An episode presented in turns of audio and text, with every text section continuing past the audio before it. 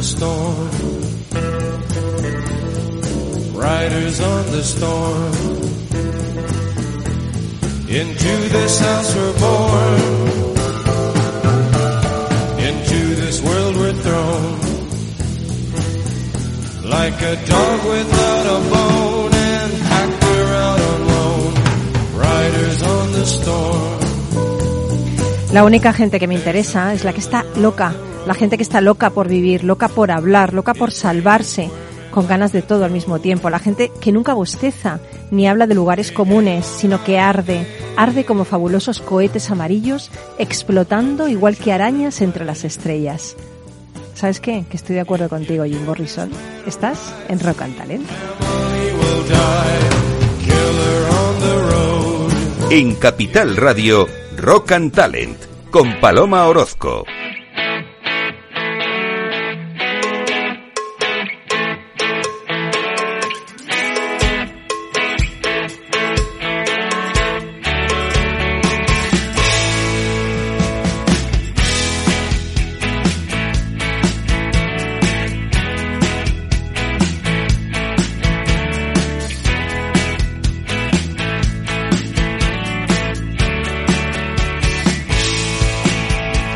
Bienvenido, bienvenida a Rock and. Qué ganas, qué ganas tenía de llegar para compartir contigo estos 50 minutos trepidantes de música, de talento y de, bueno, y de reflexiones samuráis, ¿eh? que ya sabes que es una samurái moderna. Hoy tenemos, eh, bueno, vamos, estamos esperando a que venga Carlos Pucha Gibela, que es empresario, docente, escritor, visionario, trader y fundador del exitoso blog de libros bookideasblog.com y nos trae un libro que me encanta, La mente millonaria, a ver si se me pega algo, de Thomas J. Stanley. Luego eh, tendremos también, eh, entrará por teléfono Marta Ariño Barrera, una de las mujeres top eh, increíbles del mundo, una de las 100 mejores mujeres influyentes del mundo. Eh, es directora de Pinolia, eh, es una editorial y han anunciado la publicación de la que será la primera biografía no oficial de Zelensky, entre otras cosas, ¿no? Y hablaremos con ella de este proyecto y de cómo dirigir una empresa editorial. Y tengo aquí a mi lado a Alberto Gómez, que es CEO y fundador de la agencia Comunicación y Más, que nos va a dar consejos súper valiosos para establecer una buena estrategia de comunicación para empresas. ¿A que sí? ¿Qué tal, Alberto? Vamos- Buenos días. Buenos días, vamos a intentarlo, claro que sí. Bueno, ahora a conseguirlo. Vamos a A intentarlo, conseguirlo, no eso es. que estamos un poco de lunes y, y ya lo de yo como Nadal, voy a intentarlo. Oye, que, que Nadal dice voy a conseguirlo. Madre mía, Nadal, sí, qué sí. brutal Nadal. Nada, ¿eh? eso es un Eso es una, bestia. máquina. Sí, sí.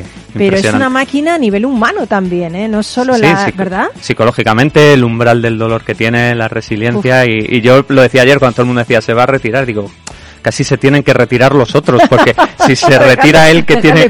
¿qué tienen que hacer los demás si, si el que se tiene que retirar es Nadal, no? Pero una cosa, ¿viste el partido ayer? Claro, ¿Qué sí, es lo sí. que más te gustó del partido? Pues fíjate, eh, yo creo que es uno de los partidos de Nadal finales de Roland Garros con menos emoción que recuerdo.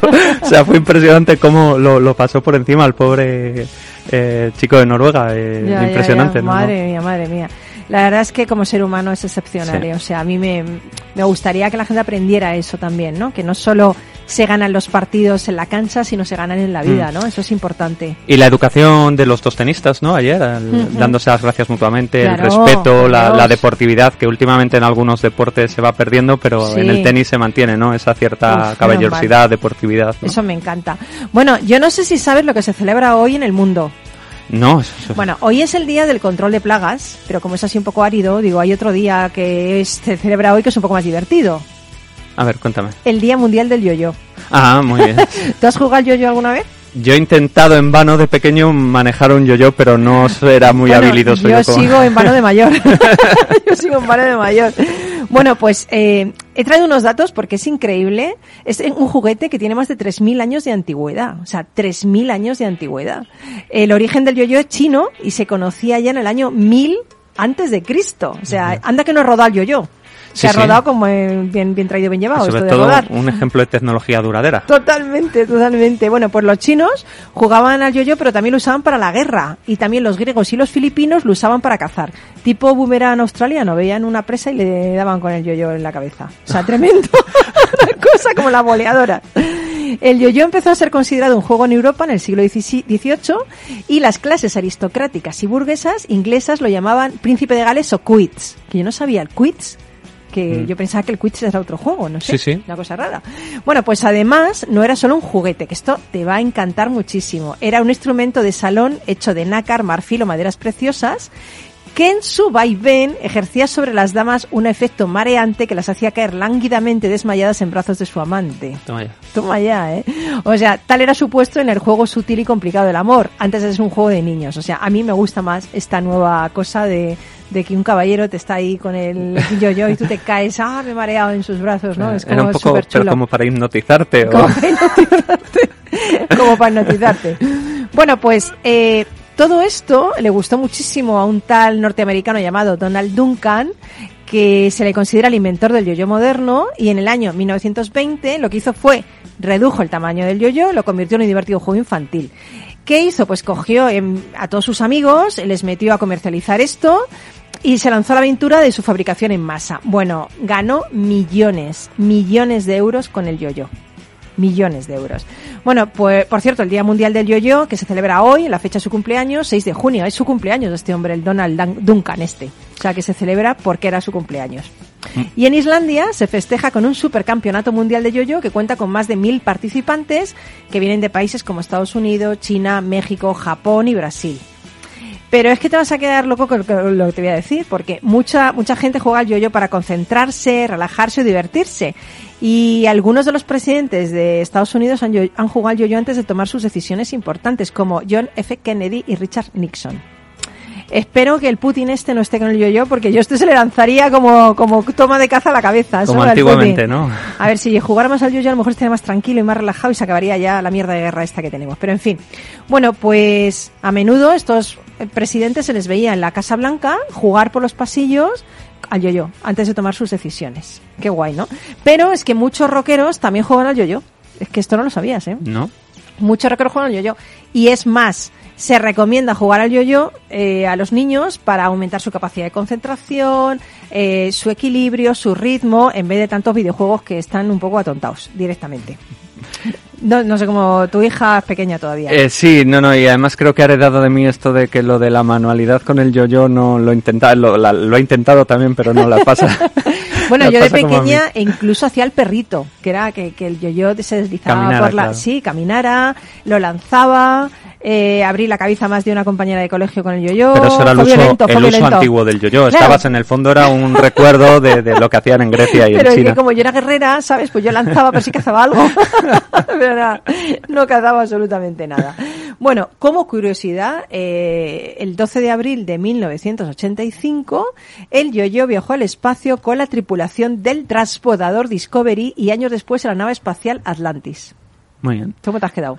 Muy bien, yo recuerdo ahí, estabas diciendo los rockeros, uno de los personajes así, a mí me gustaba mucho, icónicos, ¿no? De televisión, que era Doctor House. También ¿sí? tomaba sus decisiones antes con un yo-yo. Jugaba ¿Ah, sí? mucho con el, do- ¿El yo-yo mientras pensaba en los diagnósticos, ¿no? Estaba ahí. Claro, también es cierto También le daba que- la consola, ¿eh? Claro, en los, los griegos hay una cosa que tienen que se llama un convoloi. Y entonces el convoloi es que si fuera un rosario, pero no tiene una connotación religiosa, y entonces están jugando en la mano y están haciendo sus cositas así con las cuentas, pasando las cuentas, y eso les ayuda a concentrarse. Yo creo que siempre hay que tener un método de meditación o de concentración antes de tomar una decisión importante. Hmm.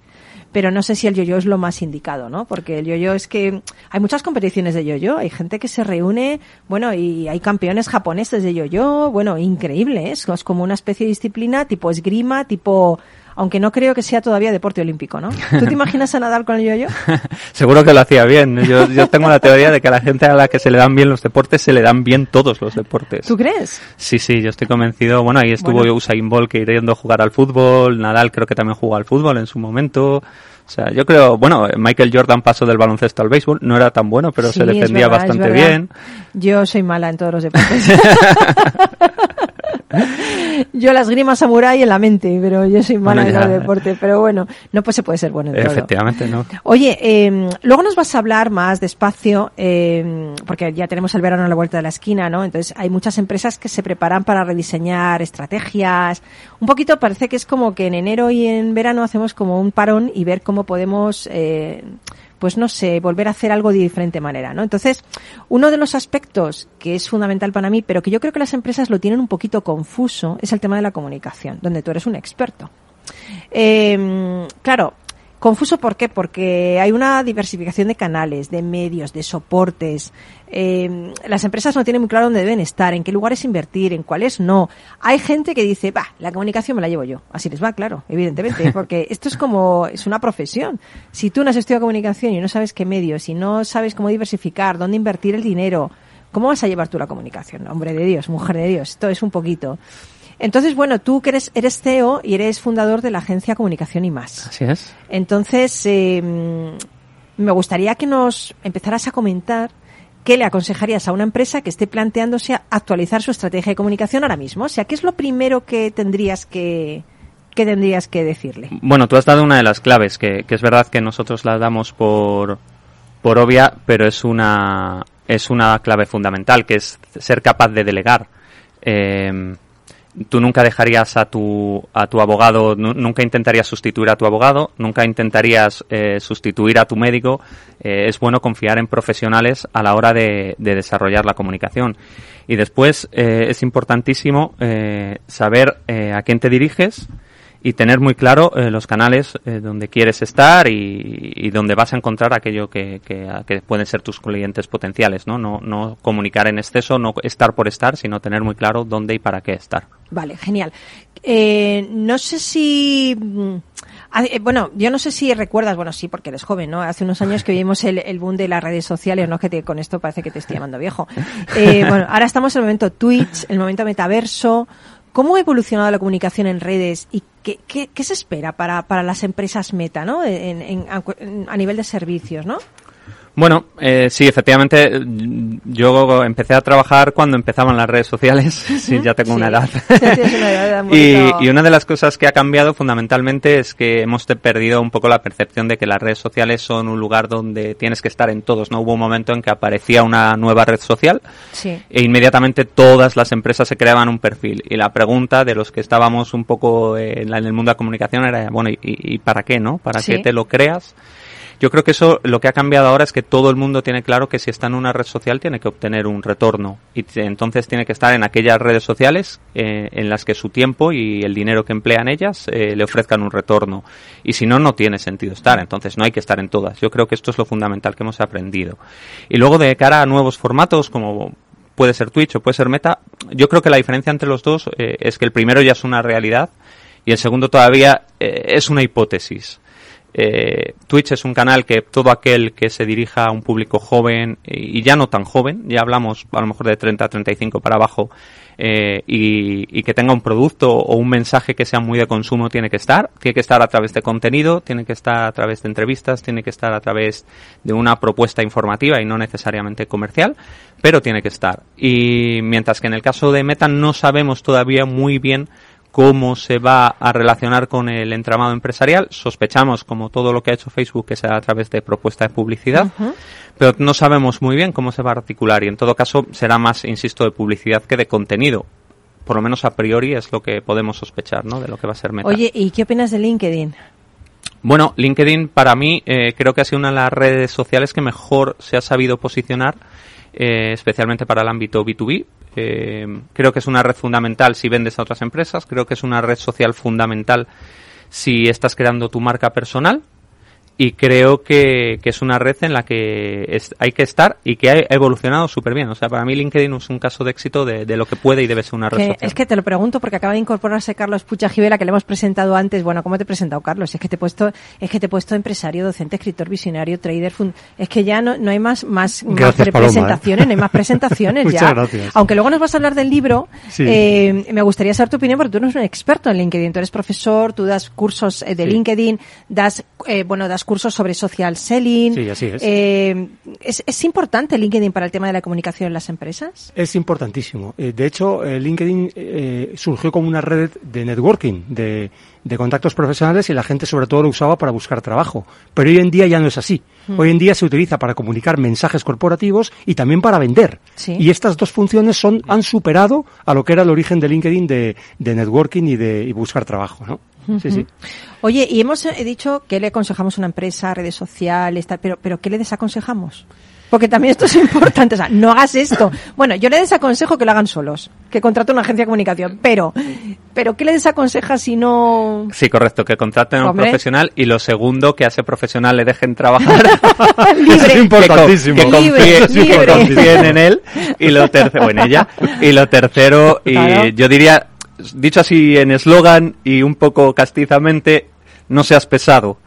Eh, es importante comunicar cuando tengas algo que comunicar. Yo es esto en lo que eh, es algo en lo que insisto mucho a mis que todo el mundo clientes. se empeña ahí y no tiene Claro, no, vamos a poner, esto lo ves mucho cuando trabajas con empresas, una media de X comunicados a la semana, pero vas a ¿pero tener, pa' qué? eso es, vas a tener información que para llenar ese mínimo, esto es claro. No, no, pero claro, vamos a hablar de unos productos, no, eh, hay que hablar eh, de cosas importantes, luego a lo mejor en redes sociales puedes hace- hacer actividad de social Claro. selling, puedes Claro. hacer eh, información más comercial, etcétera, pero a los medios de comunicación, en el caso concreto los medios de comunicación, es mejor poco Y bueno, quemar ahí. eso es, y no quemarles, no ser brasas, poco y bueno que mucho y malo. Y has hablado de los medios, es importante, porque las empresas más pequeñas o más medianas, ¿no? A veces no tienen grandes presupuestos, pero se puede hacer, estas empresas pueden hacer algo para llegar a los medios de cualquier manera. Aunque sean empresas más pequeñitas. Sí, sí, claro, por supuesto, desde startups hasta pequeñas pymes. Ahí hay dos factores que para mí son claves. Uno, mm, ser capaz de tener imaginación, de diferenciarte. Muchas veces lo que no tienes de presupuesto, muchas empresas lo, lo logran eh, y lo consiguen a través de, una- de la imaginación y de campañas muy diferentes.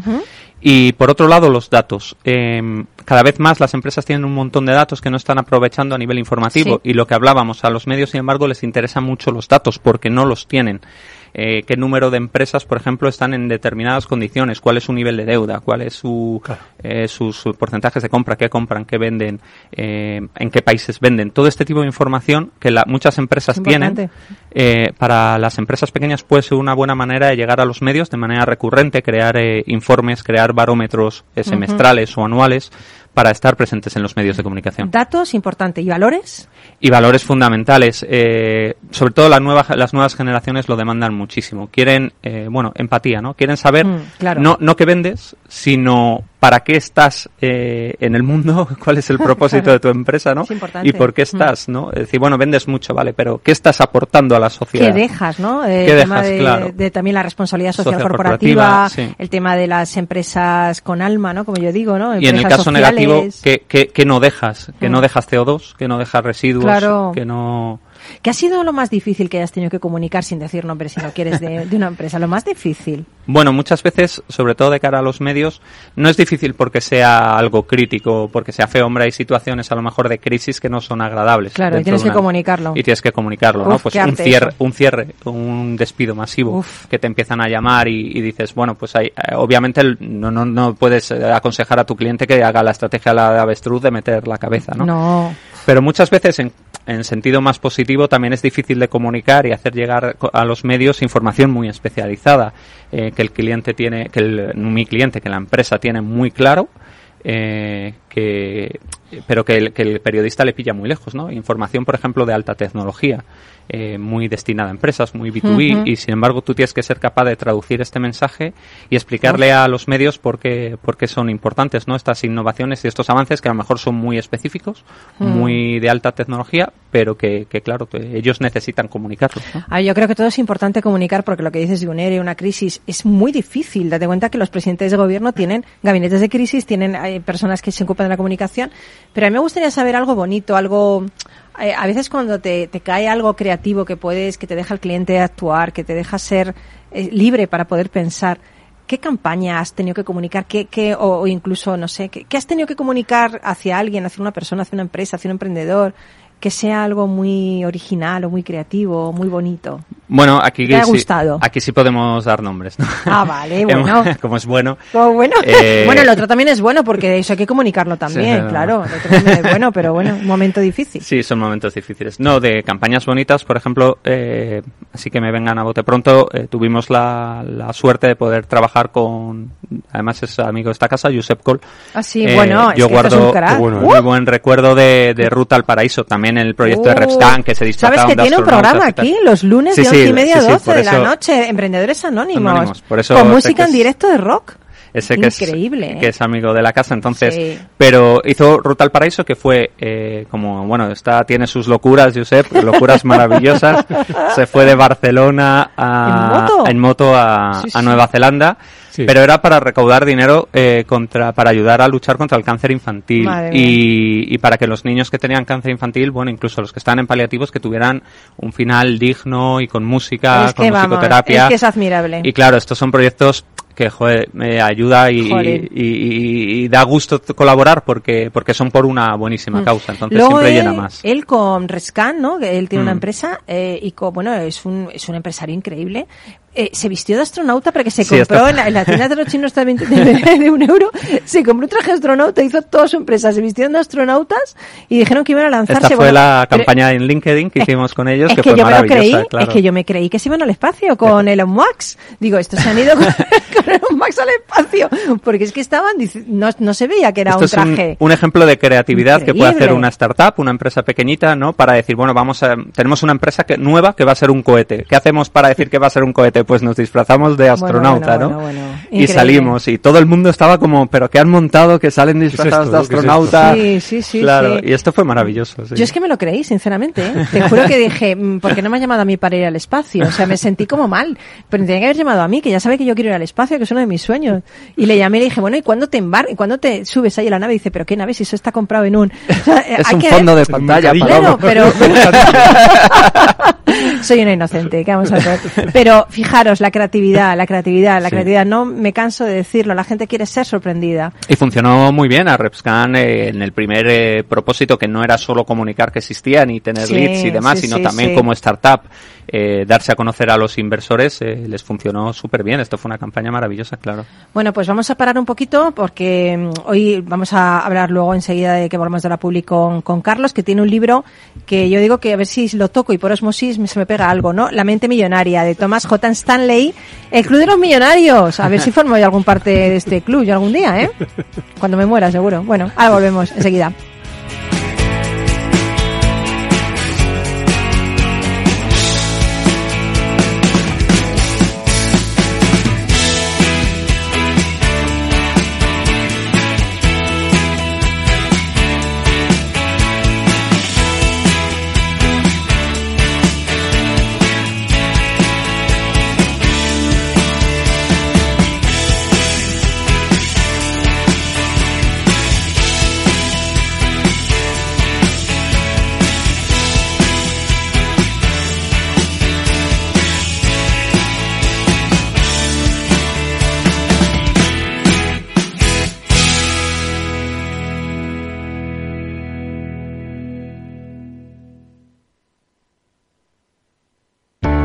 Capital Radio, la genuina radio económica. Si estás pensando en comprar una casa, entra en cuchabank.es y accede a nuestra oferta hipotecaria. Cuchabank, el banco de tu nueva casa. Capital Radio Madrid, 103.2. Nueva frecuencia, nuevo sonido. Gráficas Naciones. Más de 50 años de experiencia en el sector de las artes gráficas. Apostamos por la última tecnología tanto en impresión offset como en digital y gran formato. Realizamos todo tipo de impresión. Tarjetas de visita, folletos, libros, vinilos, decoración y montaje de stands. Más información en el 91 629 2145 o en gráficasnaciones.es. Esto te estás perdiendo si no escuchas a Rocío Arbiza en Mercado Abierto. Albert Triola, consejero delegado de Oracle. Yo suelo decir que la digitalización es el plan de pensiones de las compañías y las empresas, con lo cual eso va a llevar a que las compañías van a comprar más software. Mercado Abierto con Rocío Arbiza.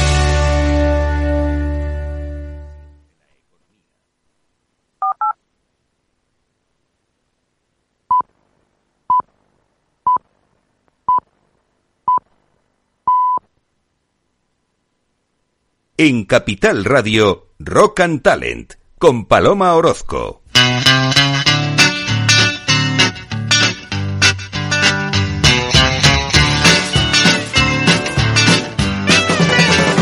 Goodbye, Joe.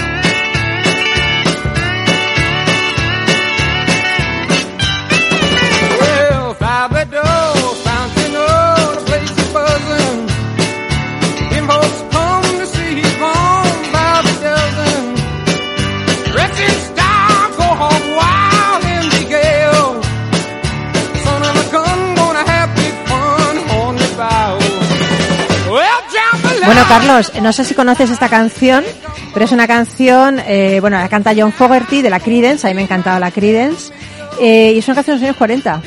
Hay muchas versiones de ella, ¿eh? yo, yo creo que... Sí, ¿Ya que sí, no- ¿Está todo inventado ya? sí. No, es, es una canción interesante. Pero si es que el otro día, bueno, el otro día, no, hace dos semanas, estaba yo tomándome algo en una terraza y estaba sonando los secretos y estaba todas las chicas jóvenes de 20 años ¡ah! Claro. gritando ¡ah! Eh, pero que si es los Bueno, secretos, lo- los por Dios, secretos hace 200 años ya. Siguen actuando, a pesar de que Sí, su sí, líder murió, sí, pero siguen madre actuando, mía, ¿eh? Madre mía, pero que no están inventado, que la mejor música de los años 80 y los 40 y en fin. Pues yo creo que todas las épocas tienen su buena música, lo que pasa es que lo que nos queda es lo mejor. Mira, esta es Entonces, otra eh, versión a la de John Fogerty. Claro, ya sé. Fast Domino. Es que en cuanto te oye el duende, es que es como el duende es mágico. Hace así, ¡chan! Se saca de ahí de su sombrero de seta una cosa y te la pone ahí.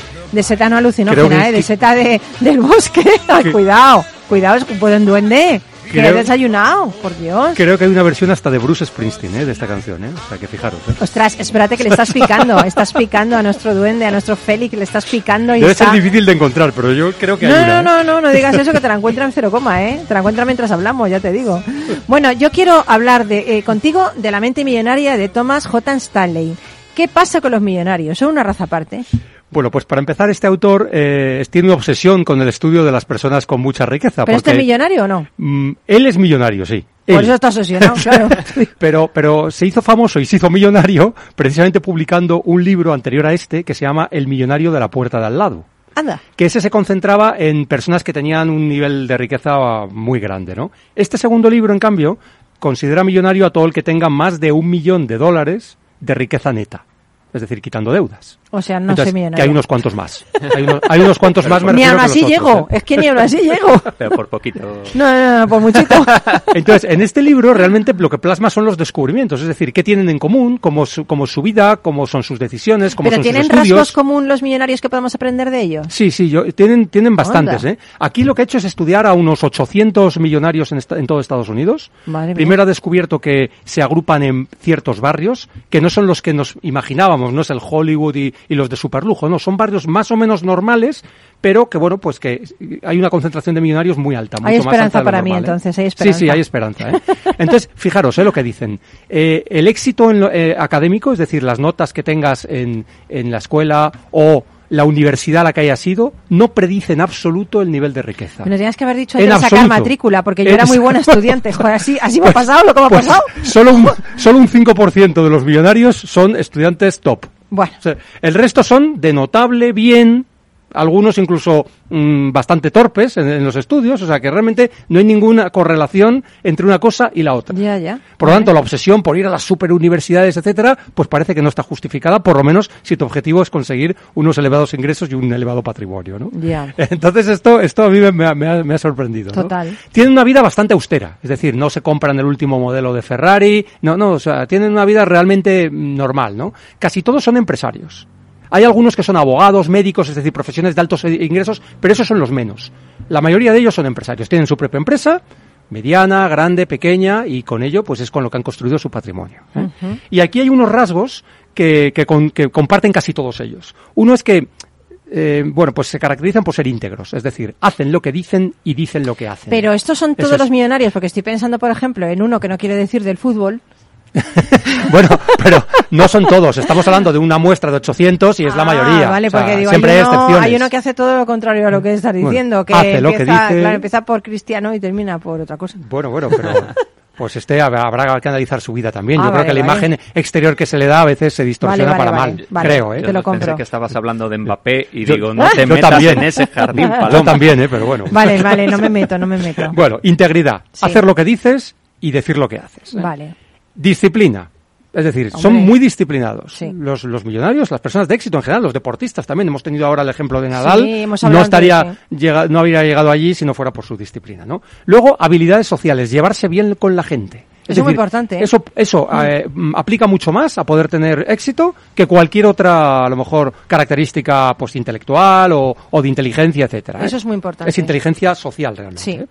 Esta te va a gustar. A ver. Una pareja que te apoye. ¡Uh!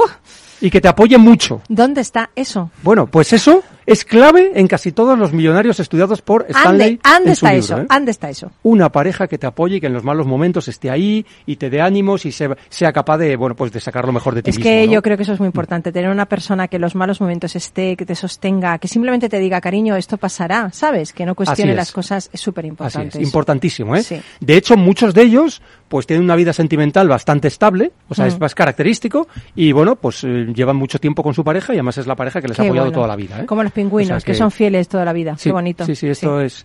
Y luego, bueno, pues trabajar duro.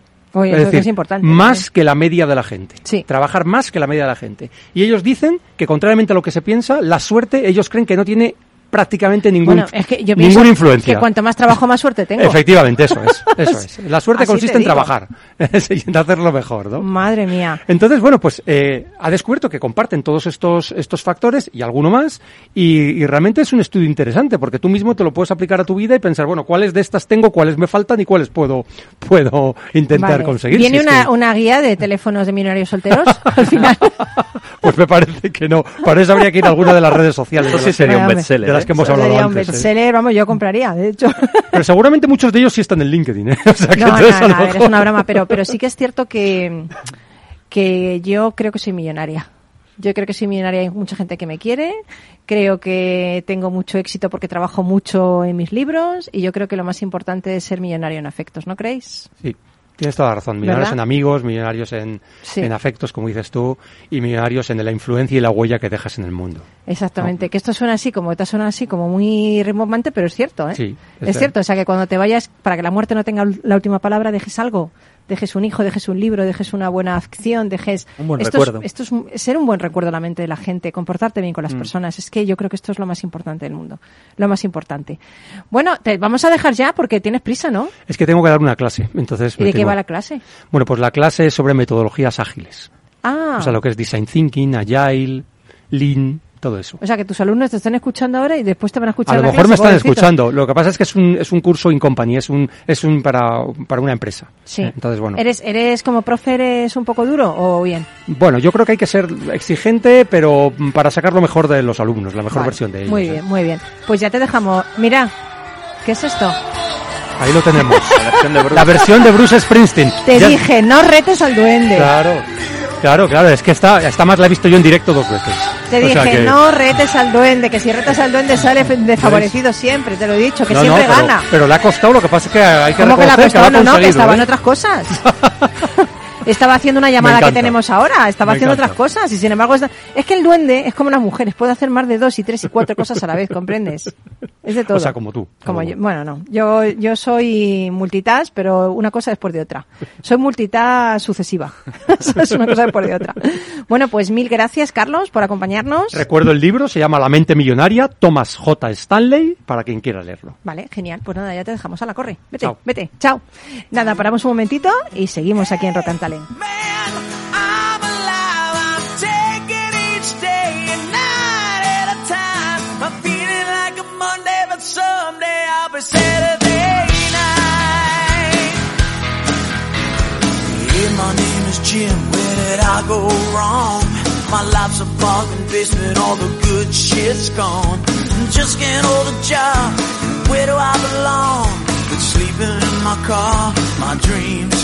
moved on. My name is Billy G, my love is bought and sold. I'm only 16, I feel a hundred years old. My and daddy went, took my innocence away. The street life ain't much better, but at least I'm getting paid. And Tuesday just might go my way. It can't get worse than yesterday. Thursdays, Fridays ain't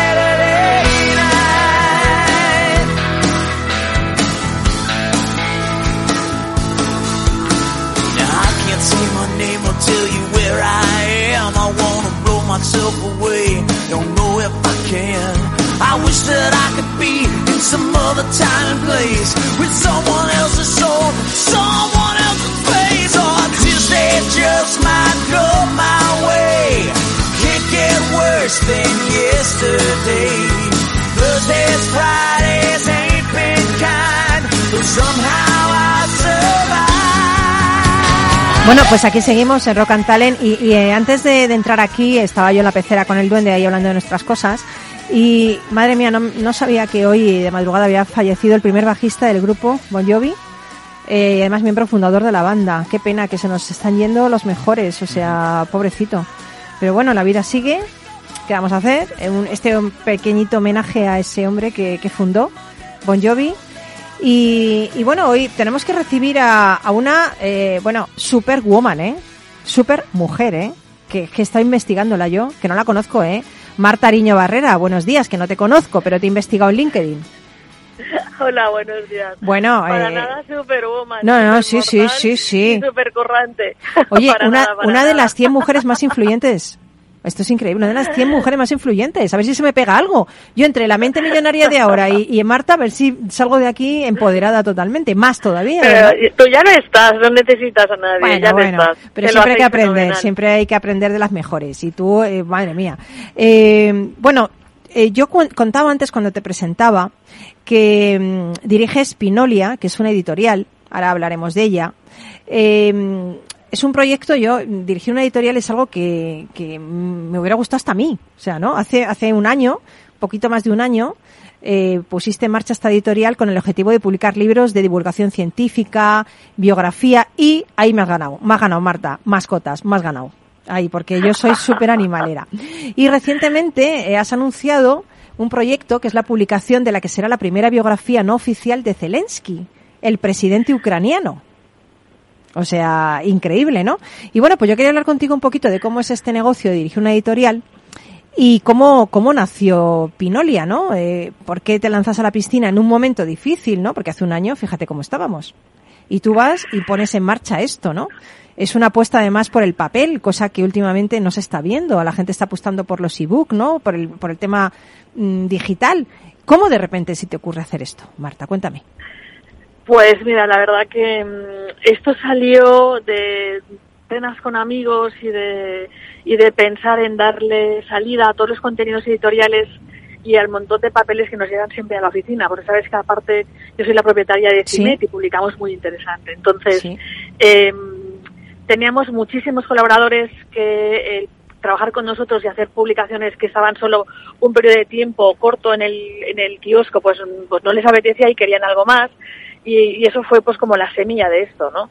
Nosotros trabajamos con un montón de divulgadores científicos y están encantados de que podamos publicarles eh, pues, su conocimiento y su Qué talento bueno. y lo podamos divulgar en el formato papel. Formato papel o ebook. Nosotros, yo me defino como generadora de contenidos en cine, pero en Pinolia lo que hacemos es intentar encontrar talento, que hay un montón de talento en todas partes, y poder llevarlo a toda la sociedad a través de nuestro canal, que es el libro, con las librerías, que hacen un trabajo extraordinario, o el audiolibro o el ebook. O sea, tenemos muchos canales de, de transmisión de, de- de todo nuestro contenido. Qué y la idea fue esta. Y la, la verdad es que uno de los socios de Pinolia es eh, Man- Manolo Pimentel, que tiene, Mm, es propietario y editor de Almuzara. Madre mía. Y, un peso pesado. Mm. Y entonces eso lo estuvimos pues hablando durante el COVID, ¿no? ¿Y por qué no hacemos esto? ¿Y por qué no? Porque a mí me da mucha envidia por la editorial de Almuzara, me da mucha envidia su editorial. Sí. Y pensé, ¿por qué no, no montamos una y le llamamos Pinolia y tal? Y pues nos ayudaron, nos, eh, socio nuestro. Y la verdad que nosotros aprendemos cada día con ellos, porque el mundo del editor es muy complejo. O sea, Sí, millones, millones de pequeñas cosas. Pero es un trabajo muy, muy reconfortante. Porque cuando ves que después de todo el trabajo que hacen los autores, que hacen un trabajo extraordinario a la hora de escribir, eh, nosotros lo editamos, lo pasamos por nuestros editores, lo corregimos, eh, buscamos la, la, la- la cubierta, vemos que el autor le guste, que nos guste, que tenga el punto que al autor le gusta, pero que también sea más market para que al- al- luego al lector le pueda parecer una portada sexy y que diga lo que tiene que decir para que pueda Sí. ver en, en una primera vista lo que lo que lo Muy que el libro eso. La verdad que es, es apasionante. Es un producto y luego en sí me ha dado mismo. La oportunidad, me ha dado la oportunidad de poder desarrollar una de mis pasiones, que es el rollo mascotas, el tema mascotas, que me Oy, oy, encanta. oy, oy, a mí me Sabes encanta. que en España hay más mascotas que niños, hay 17, bueno, no sé si lo que he dicho es cierto o no del Sí, todo, sí, ¿vale? creo Pero- que sí, creo que sí, ¿eh? Creo que lo leí el otro Vale, día. para, que para que nos hagamos idea, hay 18 millones de mascotas, lo que Madre significa mía. que hay un montón de millones, hay millones de personas que tienen mascotas y que lo que quieren hacer es que su mascota sea una mascota feliz. Eh, yo, yo soy, tengo una tekel que Mm. se llama Goga y la verdad que todo esto viene por ella, porque mi objetivo es que Goga sea una perra feliz. Y yo cuando la miro le pregunto, Goga, ¿Eres ¿estás feliz? feliz conmigo? Y me mira y creo que me dice que sí. Eh, entonces estamos... Pero eh, qué bonito, porque yo siempre pienso que, le- yo, yo lo digo, ¿eh? que las personas deberíamos aprender tanto de los animales, cómo nos reciben, cómo están calmados, cómo, cómo Sí, descansan, cómo no se preocupan. O sea, yo creo que es que hay tanto que aprender de los animales, sobre todo los supuesto. perros. Madre mía, cuánto, Por ¿eh? supuesto. Y sobre todo la honestidad que tienen, ¿no? Exacto, Que la son lealtad, animal- sí. son, son, yo siempre digo, ahora eso es una digresión y que hay que tomarse la cachondeo lo que voy a decir, ¿no? Es el mejor director de recursos humanos, porque huelen, huelen a los bichos a distancia.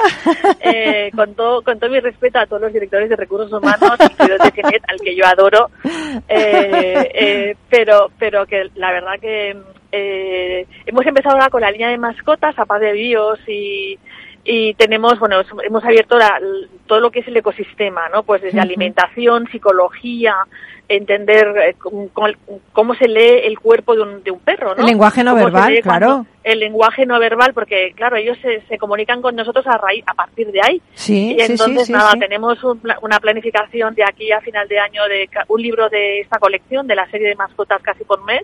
Uh, ¿Cuántos, cuántos, estamos- es el, ¿Cuántos serían todos los Es- libros? Bueno, pues mira, por ahora hemos publicado uno de nombres, que es un libro muy divertido y Qué chulo de nombres. Sí, libro de nombre de perros de Vicente Bustillo, espectacular, ilustrado, pequeño. Es un libro más en formato de regalo, Sí. detalle para alguien amante de los animales. Hemos publicado eh, un libro sobre psicología canina, de cómo hacer a tu perro más feliz. Mm, o sea, qué, qué bueno. pequeñas cosas puedes hacer para que tu perro sea un poquito más feliz. Eh, ahora acabamos, vamos a publicar ya, si no está en las librerías, estará a punto de, de- de salir, que es el de el de la, la alimentación de los, eh, de los perros, muy, muy Sí. importante. Eh, luego tenemos en marcha, pues el que te decía, de la lectura del, del cuerpo, de los movimientos, Mm, del, bueno, de, cómo leer el cuerpo de los perros, ¿no? Cuerpo, orejas, todo, ¿no? Sí, sí, Todos sí, los sí. movimientos, el lenguaje no corporal, que tú muy bien decías. Y, un- y luego cómo entrenar a tu cachorro, bueno, muchísimos más. Jolín, bueno, yo ya, Y- ya los voy a comprar todos, ¿eh? Ah, empiezo por el primero. Y no, te- pero la verdad que están súper bien. Obviamente hemos tra- estamos trabajando con los mejores etólogos y especialistas, tanto extranjeros como Eh, nacionales. etólogo hay que decir que Y- son expertos en conducta canina, los etólogos. Exactamente, Ujú. sí, sí, sí, exacto, exacto. Oye, Marta, ahí... estamos- No, no, te iba a decir que, aparte de estos libros, eh, acabas de de- anunciar de- la, de- sí, la de Zelensky. Eh, ¿Nos Sí, no va a ser puedes el primero porque, adelantar? porque no voy a ser la no, no vamos a ser los primeros, pero sí vamos a ser los primeros en publicar una biografía hecha por un ucraniano que aporta muchísimo valor. Sí. ¿Qué significa esto para nosotros? Eh, pues bueno, eh, este señor eh, Sergei Tutenko, que es el autor, Sí. eh, es un es un periodista ucraniano que lleva toda la vida trabajando en el país y que conoce pues todas las vicisitudes intríngulis de cómo ha llegado Zelensky al poder, cómo se ha desarrollado, etcétera. De hecho, el libro lo acabo de escribir eh, justo en el mes de marzo cuando empezaron los bombardeos, o sea que Jolín. que la verdad que sí. Eh, lo presentamos el viernes pasado en, en la Feria del Libro, en el Pabellón Europa. Y es- la verdad que es una es como mm, destapar al, al presidente que está ahí, que no, no voy a contar nada porque hay que esperarse a que salga y luego comprarlo, pero es un libro que nos, nos acerca muchísimo a la cultura ucraniana que es increíblemente diversa y diferente a la nuestra. Entonces nos, nos, ha cost- nos- hemos sido un poco más lentos a la hora de la traducción porque el libro está llena, lleno de notas del traductor, porque cuando te hablan de un programa de televisión, pues aquí no sabemos la relevancia que puede tener ese programa de televisión o no. Entonces, eh, pues hemos, hemos tenido, hemos trabajado con varios equipos de traductores, uno, una persona que es ucraniana también, que se llama Svitlana, Svitlana Kolenichenko, que nos ha ayudado muchísimo a poder entender y a poder aterrizar y a poder darle al lector ese valor añadido, ¿no? De poner, de poner en el ecosistema en el que está y que podamos entender pues los programas, eh, los colaboradores, etcétera, etcétera, etcétera. Qué bueno. Y el libro saldrá a finales de junio, primera semana de julio. Oye, pero además sé que habéis eh, alcanzado un acuerdo eh, con Storytel para que el libro esté también disponible Sí. en audiobook, que es una Sí, manera de llevar sí, la edición tradicional también al público más tecnológico, ¿no? Sí, sí, sí, sí. Eh, sí, la verdad que el, el equipo de Storytel son un equipo fantástico. Enseguida que les contamos el proyecto del libro Zelensky se pusieron en contacto con nosotros para, para quedarse ellos con los derechos. El autor está encantado. Creo que contaba el otro día Sergi que eh, que lo ha vendido ya, el, el audiolibro está en no sé cuánto, en veintipico países ya. Eh, y en formato print también en ocho o nueve países. O sea que, que va a ser un libro muy, muy interesante. Para entender un poco más por lo que está pasando. la- sí, bueno. A mí es una figura que la verdad es que me llama la atención bastante. O sea, que yo también me compraré el libro, ¿eh? Voy a ser vuestra Ah, pues mayor nada, lectora. Oye, Marta, eh, tenemos que dejarlo aquí, pero eh, yo te emplazo a que te vengas y te vengas con tu perra. Ah, sí, pues, pues dime el día. Pero Mira, además, yo, eh, te propongo. guapa, no como la dueña. No, no, yo te- yo te propongo. súper bien y está increíblemente bien educada. Vamos a Pues hacer fenomenal. un espacio hablando de animales y lo que tenemos que aprender de ellos, que se me acaba de ocurrir, y vamos a, a, pues eso, a mezclar música, mascotas y empresa y management. Y vamos a traer aquí a los perros Y con Goga. y que van a ladrar aquí en el micrófono. Esto no se ha hecho nunca. Claro que sí. Hoy un placer. Otro, Muchísimas Marta. Gracias, y te mucho. deseamos, bueno, no sé, eh, muchísimo éxito no te lo deseo porque ya lo tienes, pero vamos, que, que, que esto vaya, vamos, Que genial, vaya que ya va. todos, es lo que necesitamos, claro, y Pinolia, exactamente. Pinolia lleva para adelante. Un beso. Un beso. Hasta cuando quieras, gracias. Marta. Hasta luego. Chao, hasta luego.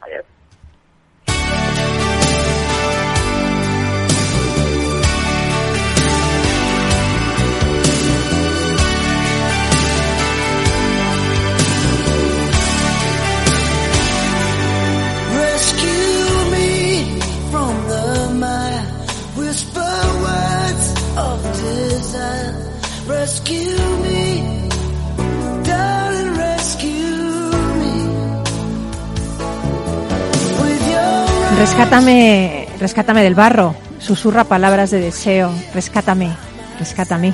Con tus brazos bien abiertos, te quiero aquí a mi lado. Ven a mí, rescátame. ¿Tengo que decir las palabras? Qué bonito, ¿eh? Esta canción de Brian Adams, que además le he pedido yo como una cosa especial al duende. Dice esto, ¿no? Rescátame.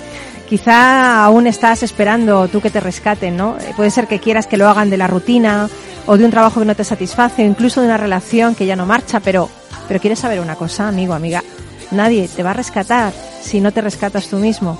Así que ponte en marcha y rescátate y empieza por rescatar a tu niño interior, ese que tenía tantos sueños por cumplir y que a veces eh, se han quedado ahí encerrados en el corazón, ¿no? Rescátate, libérale, sacúdete los miedos, porque tus sueños merece la pena que se cumplan. He leído que la palabra rescatar procede del latín recaptare. ¿Y sabes lo que significa? Capturar la intensidad. O dicho de otro modo, recobrar el tiempo o la ocasión perdida. Qué bonito, ¿eh? Piensa en ello. Pasa una semana genial y regresa con nosotros el próximo lunes. Y en nuestra difusión del sábado, que yo a veces cuando viene el coche y me voy al campo me estoy oyendo a mí misma en la radio. Digo, tengo el don de la ubicuidad.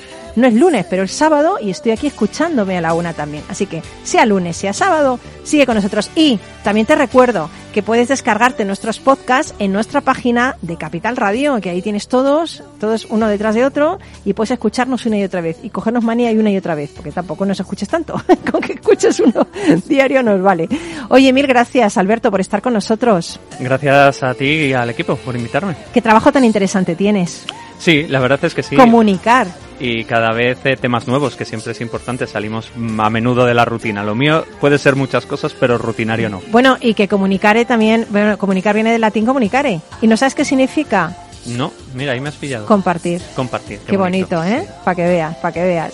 Y bueno, gracias a Carlos, que se tiene que ir corriendo ahí, está haciendo doblete también una clase. Y por supuesto, mil gracias a Marta Ariño, a la que quiero conocer en persona, porque seguro que es una mujer de la cual puedo aprender muchísimo. Y nada, el duende está haciendo así con la manita, diciendo adiós, adiós, que nos vamos, que nos vamos. Un beso enorme eh, también si estás ahí escuchando.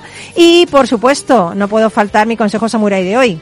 El samurái debe obrar sin dudar, sin confesar el más mínimo cansancio ni el más mínimo desánimo hasta concluir su tarea.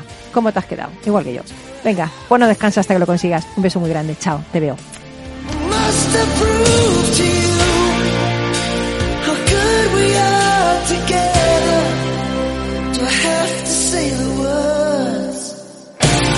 Rock and Talent, un programa para ti, para compartir, para sentir, con Paloma Orozco.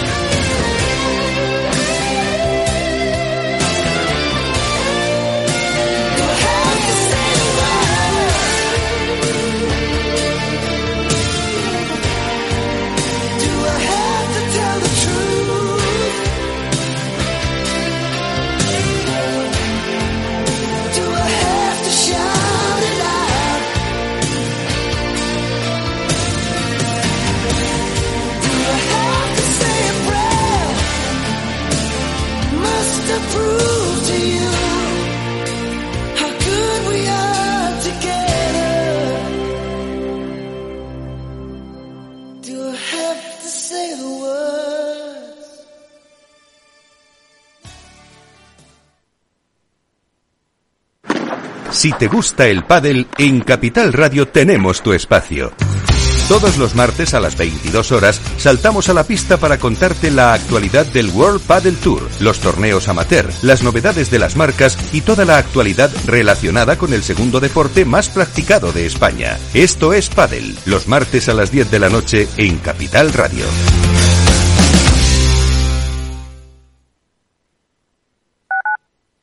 Capital Radio Madrid 103.2. Nueva frecuencia, nuevo sonido.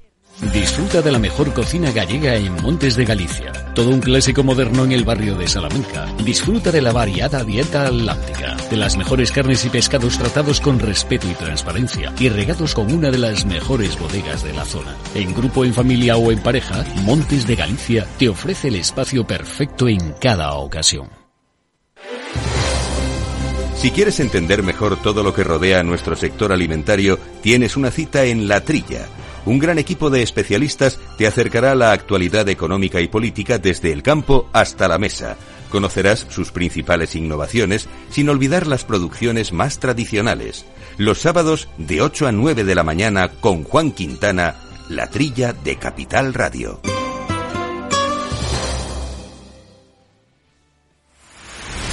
Empresas tecnológicas, escuelas de negocios, sindicatos, organizaciones empresariales, empresarios, formadores y figuras relevantes de las administraciones públicas comparten tertulia todos los martes de 3 a 3 y media en Cibercotizante, un programa dirigido por José Joaquín Flechoso.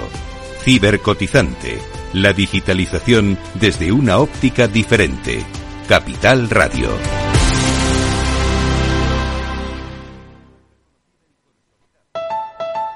Escucha cada jueves a partir de las 10 y 5 de la noche en Líderes Globales las entrevistas que Raúl Castro nos trae desde Florida. Personas inspiradoras de habla hispana que han destacado en sus actividades más allá de nuestras fronteras y que nos dejan sus enseñanzas y aprendizajes desde el punto de vista más personal.